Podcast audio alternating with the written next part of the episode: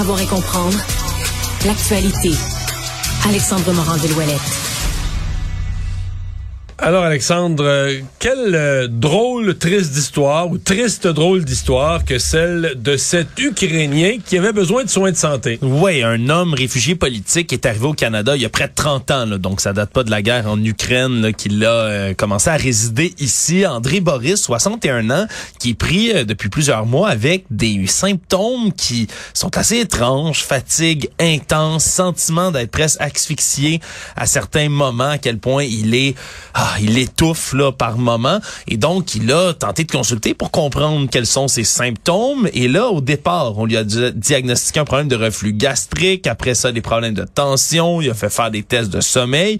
Mais lui ce qui déplore c'est qu'une fois qu'il est arrivé aux urgences ben, il a vu son médecin de famille. Il a passé plusieurs tests, mais à chaque fois, il consulte, il dit, je vois mon médecin 10 minutes, j'ai à peine le temps de lui parler, de me faire écouter, d'expliquer qu'est-ce qui se passe. Tout de suite, on va faire un test. Le test te donne rien. Et après ça, ben, il faut que j'attende des semaines avant de revoir un nouveau rendez-vous, d'avoir des nouveaux tests. Puis pendant ce temps-là, je souffre.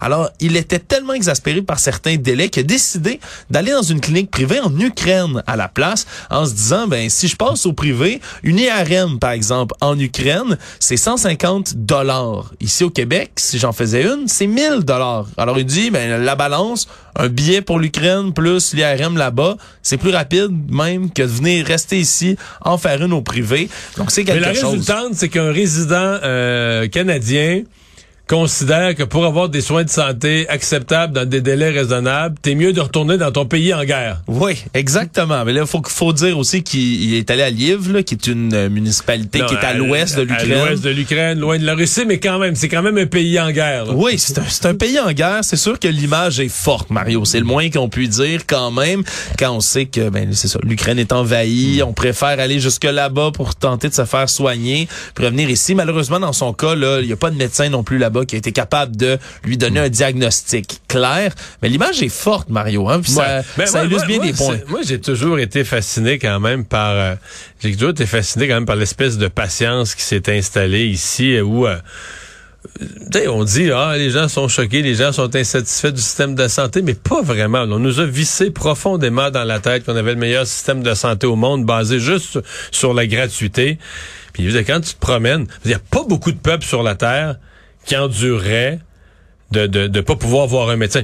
Et là, on parle souvent du système américain qui est très mauvais. C'est vrai que le système américain coûte très cher en assurance privée. Il y a une partie des gens pauvres qui ont peu accès à la santé. C'est loin d'être parfait. Mais je veux dire, l'Américain moyen peut pas venir vivre au Canada. Là il va capoter, là. Je veux dire, il va tout casser d'un hôpital. Et ils sont habitués de voir un médecin tout de suite, d'être soigné, ça on compte en minutes. Mais ici, on s'est habitué que ben, la santé, c'est pas accessible. Tu vas voir, tu vas, tu vas à l'hôpital, tu vas attendre toute la journée. Euh, une opération, t'attends un an. Puis c'est vraiment notre, idée est faite. Là, on s'est accepté, puis on se dit, ah ben c'est gratuit, puis on semble satisfait de ça. Mais là, on a un Ukrainien qui était moins patient.